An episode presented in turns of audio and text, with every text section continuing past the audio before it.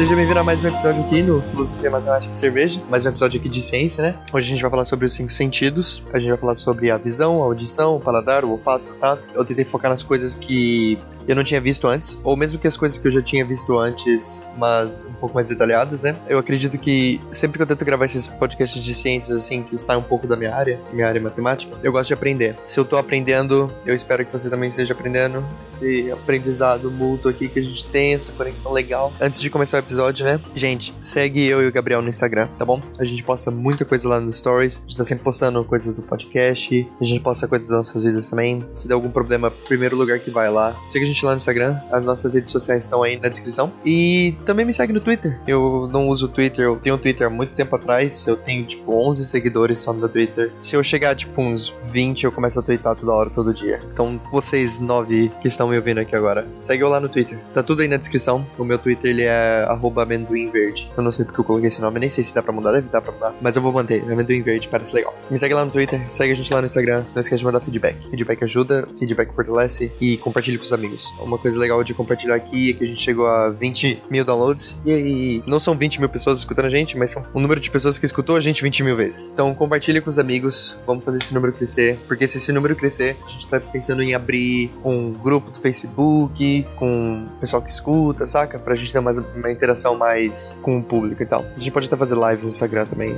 De qualquer maneira, compartilhe com os amigos aí e vamos abrir o episódio, ok?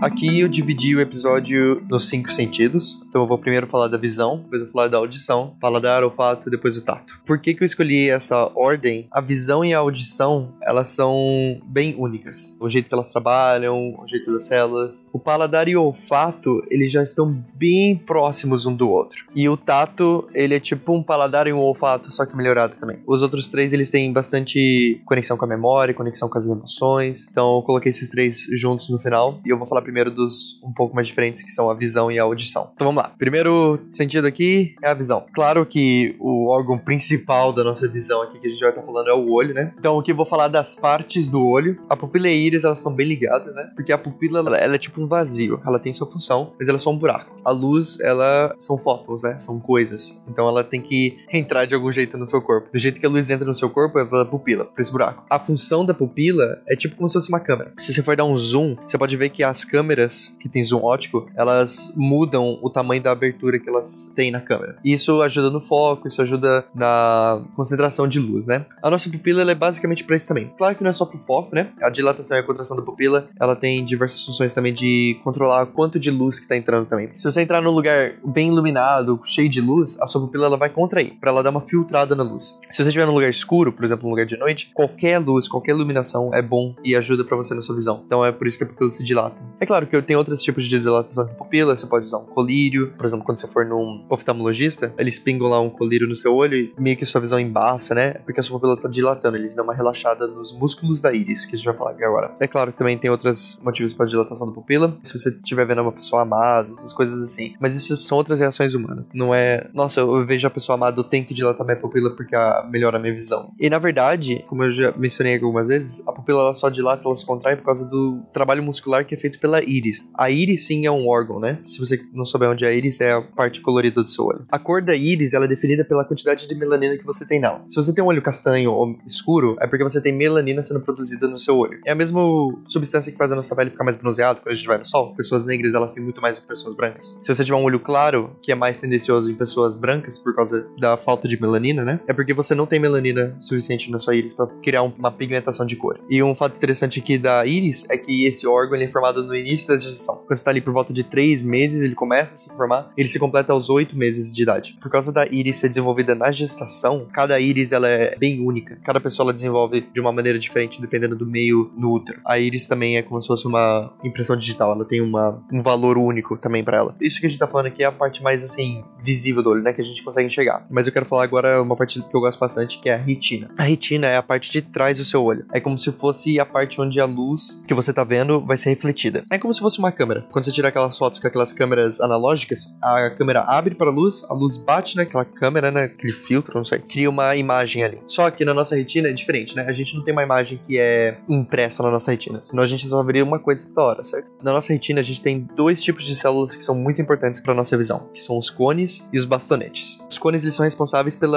reconhecimento de cores, né? Como é que os cones funcionam? Normalmente os seres humanos eles possuem três tipos de cones e eles se distinguem pela o quão grande é o comprimento de onda para eles serem ativados. Por exemplo, o long, ou que a gente chama de L, né? Ele capta comprimentos de ondas longas. Desculpa, cientistas não são muito criativos para criar nome de célula nem nada. O long, ele capta cores que têm um comprimento de onda maior, como por exemplo vermelho. Se você for ver no espectro de eletromagnético, que são as cores mais de baixo ali. Tem o medium, ou M, que como o nome já diz, eles captam ondas médias, né? Que vai ali até a cor verde. E claro que o nome do último, né? A gente teve o long, gente teve o medium, agora a gente vai ter o Schwarzenegger, né? Não, obrigado, é, é o small, que é por exemplo o azul, uma cor mais violeta, que é o finalzinho ali. E é por isso que a gente sempre fala que a gente consegue meio que formar as cores assim pelo vermelho, verde e azul, né? Por sinal, a maioria das telas que a gente usa são usadas assim para fazer a função das cores. Como é que a gente consegue ver outras cores além desse espectro, né? Aí que vai a mistura de cores, né? Por exemplo, se eu estiver vendo um amarelo, o que está acontecendo no meu olho? Os cones L, eles estão sendo mais ativados do que os cones M. Como é que a gente pode imaginar isso no olho? A nossa retina é tipo uma tela, é tipo um projetor. Você vê uma imagem, você está olhando agora para uma imagem, essa imagem ela vai ficar na sua retina por uma fração de segundo, é 1 sobre 24 segundos, por sinal. Por isso que os filmes são gravados em 24 quadros por segundo, porque a gente só consegue ver 24 imagens por segundo. Então a gente colocou essa imagem na nossa retina. Nessa imagem que você está vendo, as partes vermelhas dessa imagem é onde os cones vermelhos vão ativar mais. As partes mais verdes é onde os cones do médio vão ativar mais. As partes mais azuis vão ser as partes onde os azuis vão ativar. Todos eles têm em todo lugar. Tem mais de 120 milhões de cones que a gente tem no olho humano normalmente. Eles vão todos sendo ativados ao mesmo tempo. A diferença de cores que a gente enxerga é só os cones ativando mais do que o outro. E se você quiser um fato interessante, o preto, se você estiver vendo preto, é porque não tem cones ativando at all. A gente já falou aqui dos cones, agora eu vou falar dos bastonetes, né? Eu lembro que a primeira vez que eu aprendi sobre bastonetes na escola, meu professor comentou que era tipo como se a gente tivesse visão noturna, né? O pessoal aí acha que a gente não tem poder nem nada, tá aí, a gente tem visão noturna. Os bastonetes, na verdade, eles são 100 vezes mais sensíveis à luz do que os cones. Porém, eles não têm interpretação de cores. Por que, que isso é importante, né? De novo, a gente tem que sempre imaginar a gente numa floresta, nossos antepassados. Imagine que você tá numa floresta de noite. Se a luz da lua não for o suficiente para dar uma iluminadinha no seu caminho, você vai estar tá perdido. Você vai estar tá num lugar arriscado. É por isso que os bastonetes eles se encaixaram ali na nossa evolução. Faz esse experimento de noite aí. Você tá no seu quarto, tá bem iluminado, você apaga a luz. E tenha certeza que, tipo, não tem muita luz entrando no seu quarto. Você vai ver que no começo você não vai enxergar nada. As suas células do seu olho estavam mais, ok, tem luz aqui, a gente não vai dar uma sensibilidade tão alta assim. Assim que você apaga a luz, essas células ainda estão nesse padrão. Mas depois de um tempo, se você ficar um tempo no seu quarto com tudo escuro, você não vai conseguir ver claramente as coisas. Mas você vai conseguir sim ter uma percepção de onde estão as coisas e onde estão as coisas. Então você tem que dar esse tempinho. Faz esse experimento aí.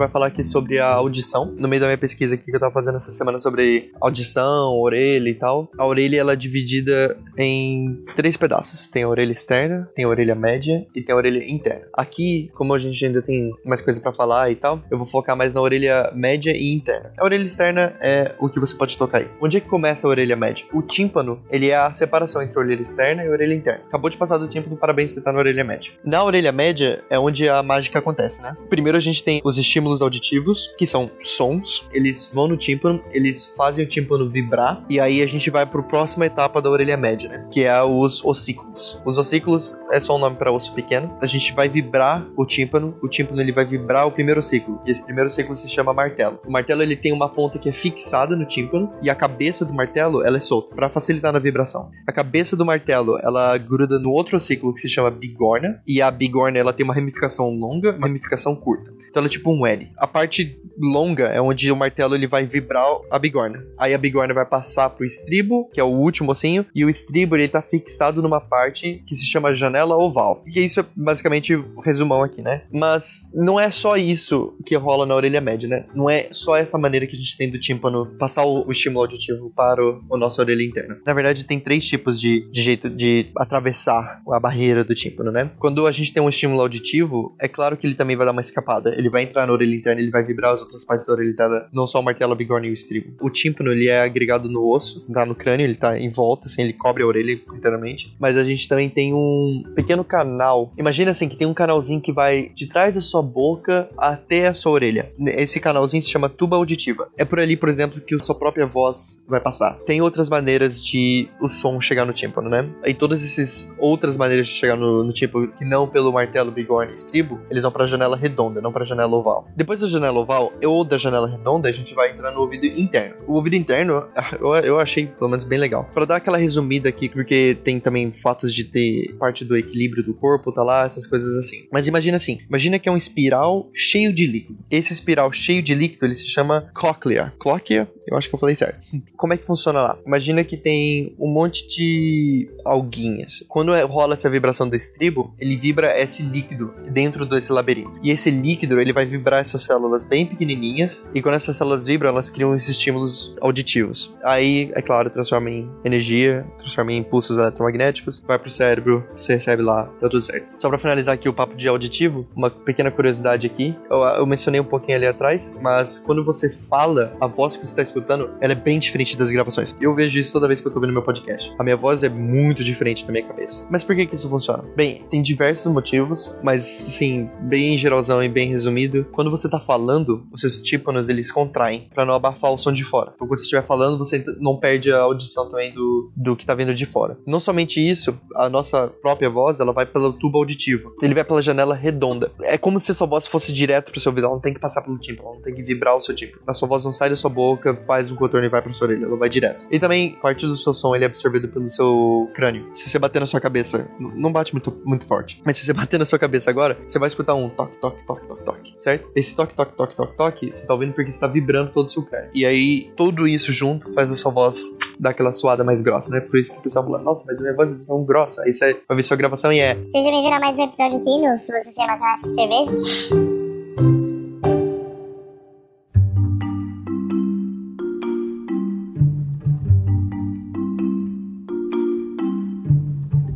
Agora a gente vai falar do paladar ou gustação. Eu sempre falei paladar, quando eu tava fazendo minha pesquisa eu vi que tem gente que chama de gustação também, então paladar ou gustação. Meio óbvio, né? O paladar ele é o poder de reconhecer e interpretar substâncias que são postas na nossa língua. A língua ela tem esses pequenos papilas gustativas e elas dão o gosto, né? Você coloca uma substância na papila gustativa, ela transforma em impulso elétrico e a gente interpreta como gosto. Mas os papilos gustativos, eles não só estão na língua, eles também se encontram no céu da boca, na garganta, no esôfago e no nariz. Claro que garganta, esôfago e nariz a gente tem em pequenas quantidades, mas o céu da boca também ele tem uma grande parte no reconhecimento do sabor. Se você já sentiu um cheiro de um caldo, alguma coisa assim, parece que você tá sentindo o gosto do caldo. É causa que no nariz também tem papilas gustativas em menores quantidades, claro. Para o paladar, a gente tem meio que divisão entre gostos. Cada gosto excita uma parte diferente do seu cérebro e ela tem uma interpretação diferente na língua também. E essas categorias para esses gostos são amargo, ácido, salgado, doce e umami. Eu também perguntei para mim mesmo, o que diabos é umami? Essa palavra significa, tipo, uma coisa deliciosa, um gosto saboroso e agradável. Essa interpretação de sabores que a gente tem foi proposta por um professor japonês em 1908 e ele foi oficialmente reconhecido em 2000. Esse umami, ele é como se fosse um gosto meio suave e duradouro. Ele meio que sozinho, ele não fica bom. Ele fica bom quando você mistura ele com outros sabores, né, com as outras categorias de sabores. O shoyu, né, que é o, o molho de soja, ele, ele tem um gosto umami. Mas você botar ali no arrozinho, você botar ali no sushizinho, sabe?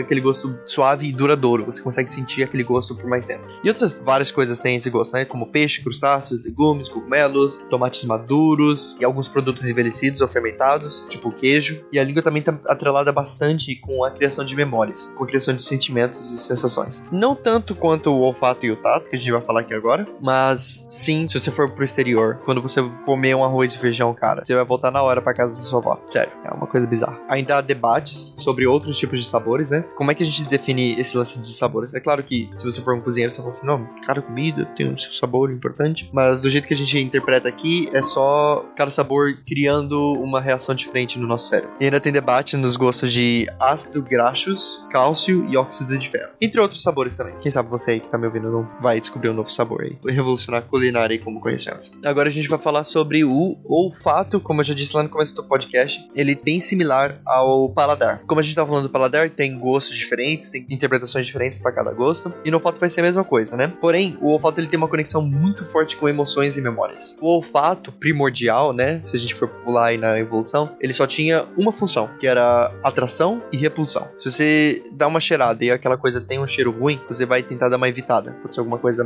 venenosa, pode ser alguma coisa que não te faça bem. Por exemplo, fezes elas criam nojo na gente, né? Parece meio óbvio, mas tem mosquito que não tem isso. Então, e também tem as atrações. Por exemplo, se você der aquela cheirada naquela comida gostosa, já vai dar abrir aquele apetite, essas coisas assim. Esse é o olfato primordial, né? Como é que as emoções básicas funcionavam, né? As emoções básicas, elas não passavam nada mais nada menos do que atração e repulsão também. Eu comi uma carne, eu me senti muito bem comendo essa carne, porque tinha muita gordura e tinha muita proteína. Então eu vou comer essa carne de novo. Vai criar essa memória, essa emoção em mim, quando eu ver uma carne de novo, falando assim, hum, bifão, vou comer. A parte do olfato do, no cérebro, ela foi desenvolvida bastante também com as emoções. É claro que a gente tem emoções bem mais uh, rebuscadas, hoje em dia a gente não tem só atração e repulsão, a gente tem tristeza, a gente tem o amor. Ai, que lindo, a gente tem um amor.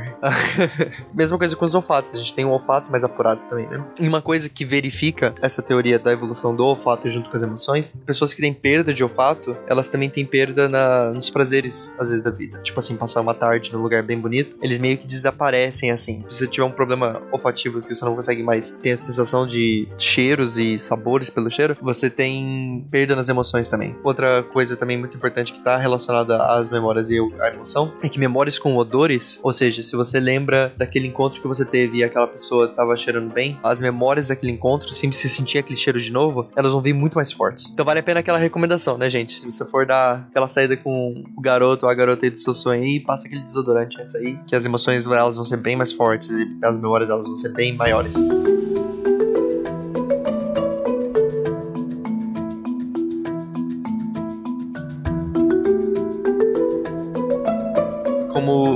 Olfato e o paladar é dividido em categorias, o tato também é dividido em categorias. As categorias do tato são somatosensorial, que são para identificar texturas, ou seja, quando você passa a mão em algum lugar que é áspero, quando você passa a mão num lugar que é liso. Tem a, o tato propriocepção, que é a localização do corpo. Isso eu acho muito legal. Por exemplo, se você fechar os seus olhos agora e eu falar assim, cara, coloca o seu dedo do meio do seu nariz, você consegue colocar porque você tem uma localização do seu corpo no cérebro, é como se o corpo tivesse mapeado para você. Ou, por exemplo, fecha o olho e coloca a mão no seu joelho, você consegue chegar lá. Ou coloca a mão na sua bunda e você não tá vendo as coisas, mas você consegue dar uma sentida nisso. Tem a termocepção, que é a sensação de temperatura, bem autoexplicativo. E tem a nocicepção. Nossa senhora, é um trava-língua essa merda aqui. Que é a sensação de dores. Por que, que tem essas categorias, né? Porque a gente também pode ter deficiência nessas categorias e elas agem de maneiras diferentes. Por exemplo, há crianças que elas não desenvolvem muito bem nocicepção, um sentimento de dor. E às vezes essas crianças, elas esfregam o olho tanto que elas podem ter um dano visual muito grande, se não ficar cegas. Porque elas não sentem dor quando elas estão esfregando o olho. Elas não sentem dor quando elas estão machucando a si mesmas. Então, isso é bem perigoso até. Então, essas categorias são diferentes e não é porque você não tem uma que não tem as outras. E como teve no paladar, né, tem outras que estão em dúvida de serem subcategorias. Uma delas é a pressão visceral, que por exemplo, sabe quando você sente que seu estômago tá cheio? É porque o seu estômago lhe dá aquela pressão ali, né, que você tá literalmente cheio. É uma discussão para ver se isso é parte do sentido do tato ou não, né? E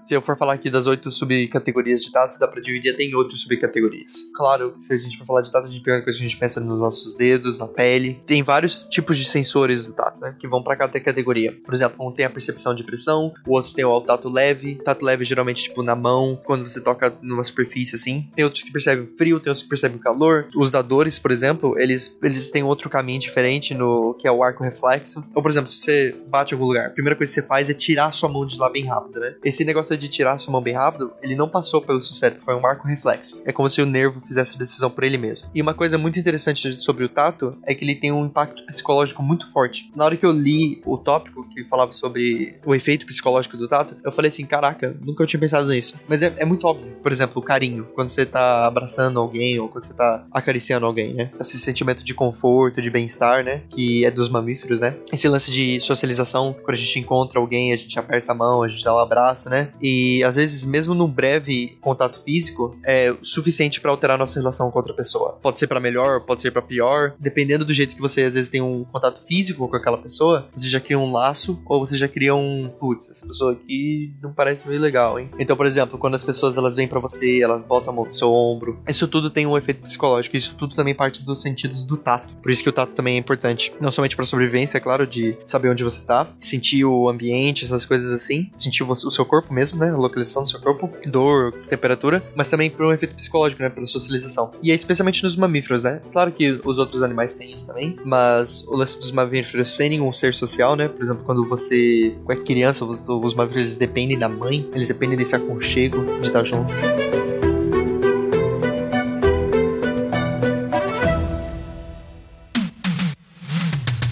Foi o episódio de hoje. Se você gostou, não esquece de mandar o feedback lá. Semana que vem vai ser episódio de conteúdo casual. Então, se inscreve aí, não sei onde você tá ouvindo, se é no Spotify, se é no Castbox, se é no Apple Podcast, ou se é no, sei lá, qualquer lugar aí que você tá ouvindo. Se inscreve. O episódio sai todas as quartas-feiras. A gente sempre tenta ali sair pela, por volta da meia-noite, por volta da uma hora da manhã, na quarta-feira. Então seria de terça pra quarta, mais ou menos ali. Acordou na quarta-feira, tem podcast aí na Soninha, beleza? Então é isso, galera. Não esquece de mandar feedback. Segue a gente lá no Instagram, segue a gente lá no Twitter e até semana que vem.